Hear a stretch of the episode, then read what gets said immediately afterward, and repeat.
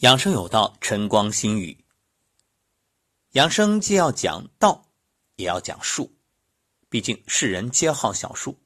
那何谓道？何谓术啊？道就是理念。你看，理念不改，那你到处求医问药，这病啊治不好，因为你生活习惯就没有调整。你总认为我生了病就得吃药，就得寄托于医生。对不起。病是自己造出来的，那医生还不如你自己了解自己呢。所以你总是外求治不好，因为你压根儿没改变你的理念和生活习惯。就像一条河污染了，你只是不断的往河里撒药没用啊。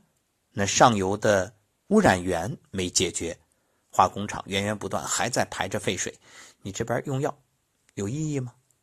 所以我们得从源头上入手。那为什么又说世人皆好小数呢？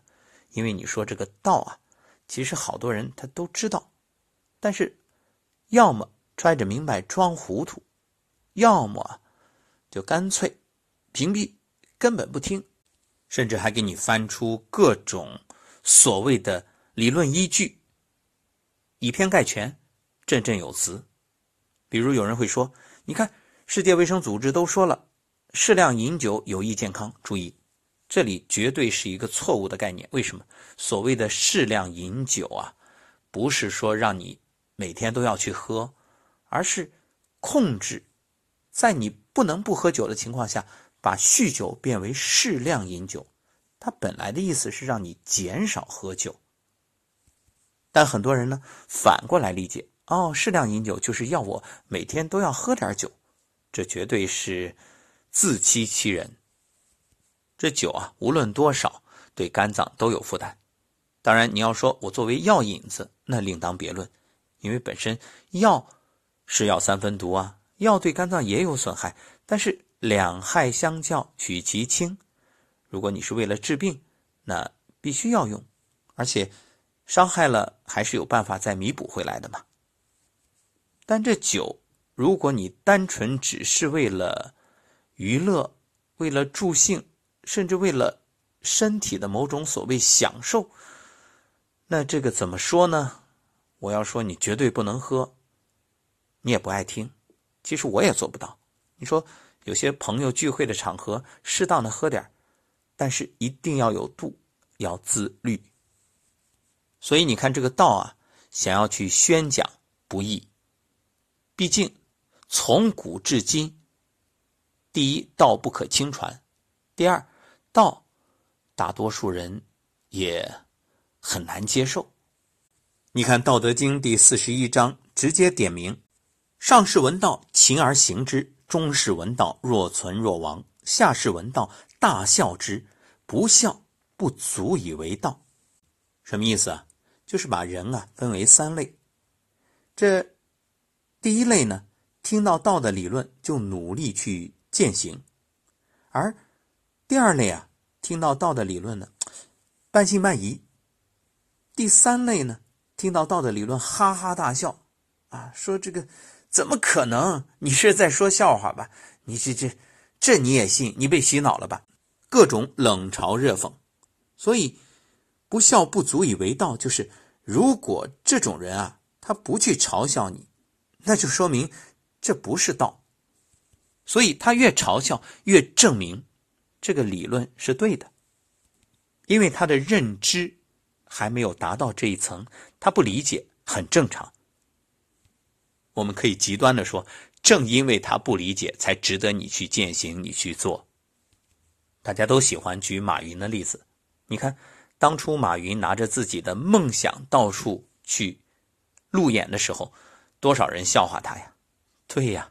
所以这就叫有的人开始是个笑话，走着走着成了神话。为什么？因为他践行的是大道。好，说了那么多，今天我们来讲述。啊，各位会说你这开玩笑吗？不是开玩笑。那毕竟这个术啊好掌握，道呢慢慢聊，三言两语说不完。当然了，大道至简。其实你会发现，我们养生有道节目做了那么多年，说来说去，其实反反复复。核心就那些，比如天人合一啊，比如正气存内，邪不可干啊，比如心安是大药啊。那这些理论或者说这些道如何去体现呢？当然就要在一些术上，让大家呃不是那个术上啊，呃慢慢的我们去领会、去理解，并且让你在过程当中受益了，你自然就接受。你直接给一个人说正气存内，邪不可干，他是茫然一片，我怎么那正气上哪买去？没地儿买呀。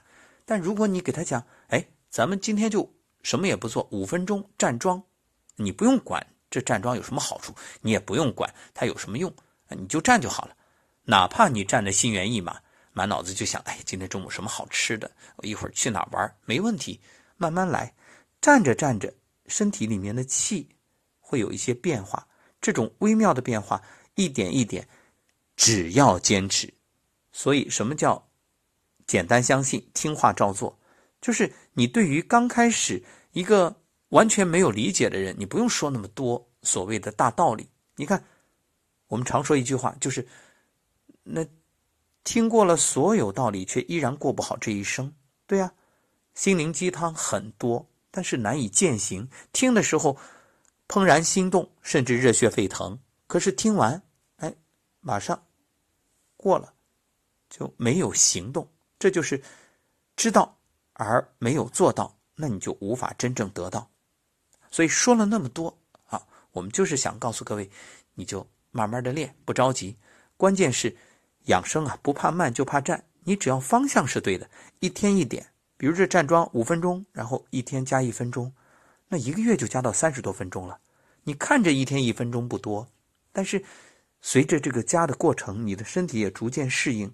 你慢慢的从开始的僵硬到松软。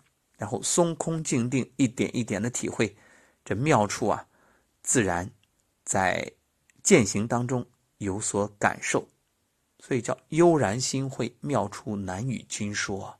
这是一种心领神会，叫什么呢？纸上得来终觉浅，觉知此事要躬行。好，那我们今天说的这个呢，和站桩也有关系。你看，很多朋友。刚站桩的时候，初学会觉得特别累，尤其是肩，哎，好酸啊，总忍不住手要放下来。可以，你觉得累放下来没问题。那为什么肩会酸？就是因为你没有沉肩，没有放松。这不仅在站桩当中，生活里也是一样，经常肩是耸着的。仔细观察，大家会发现，哎，尤其你在紧张的时候，那这个肩啊，就总是向上耸，然后就觉得特别累。往下，如果有意识的一放，啊，好轻松啊，长舒一口气。因为平时提心吊胆，什么叫提心吊胆？你这个气都是往上提着的，就是事儿没完成，你无法轻松啊。现在人事儿又太多了，压力又太大了。好，所以今天我们说的这个方法，就是能够帮助你肩部放松。其实你所谓的肩周炎、五十肩、肩颈方面的问题，都与你这个肩部长期的紧张或者受凉。啊，等等有关系，那怎么解决呢？一个部位，肩颈，找肩颈可以手到病除，你就按揉就可以了。呃，自己按不了的，找家人朋友帮忙都行。那肩颈在什么位置呢？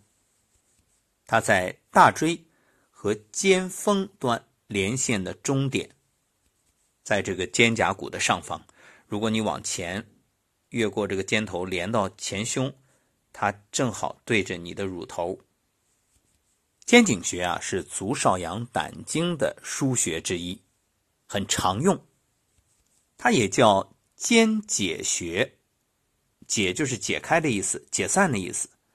那么，本来的意思是指胆经的地部经水在这里解散分流，所以肩颈穴的物质呢，是胆经上部经脉下行而至的地部经水。到这里啊，经水一个呢，循着肩颈穴的地部孔隙流入地支地部；第二个呢，没有流入地支地部的经水啊，循地支表部溢流胆经之外。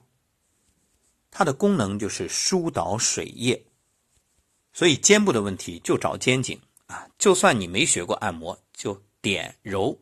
如果觉着大拇指劲儿不够，你用食指弯曲，用这个。指关节去按压，也可以呢借助一些工具，比如刮板啊，或者是按摩的那个木棒啊，都可以。其实除了肩部的问题之外啊，像头部的酸痛啊、眼睛的疲劳，还有耳鸣、落枕，都可以通过按揉肩颈缓解。各位可以尝试一下。所以这道与术啊，应该结合起来用。比如你今天给朋友讲大道理，连篇累牍，养生的意义、养生的价值、养生的好处，你说了半天，他可能哎呀，当做耳旁风，根本不以为然。但如果他今天就是难受，就是肩疼或者是这个头疼，你三两下就用肩颈穴的这个位置的按摩帮他解决了。他马上就来了兴致，当然也不排除好了伤疤忘了疼的人，那下次再找你别给他治了。为什么？说明他受的罪还不够，还没有足够唤醒他。你让他再受几次，他就懂了。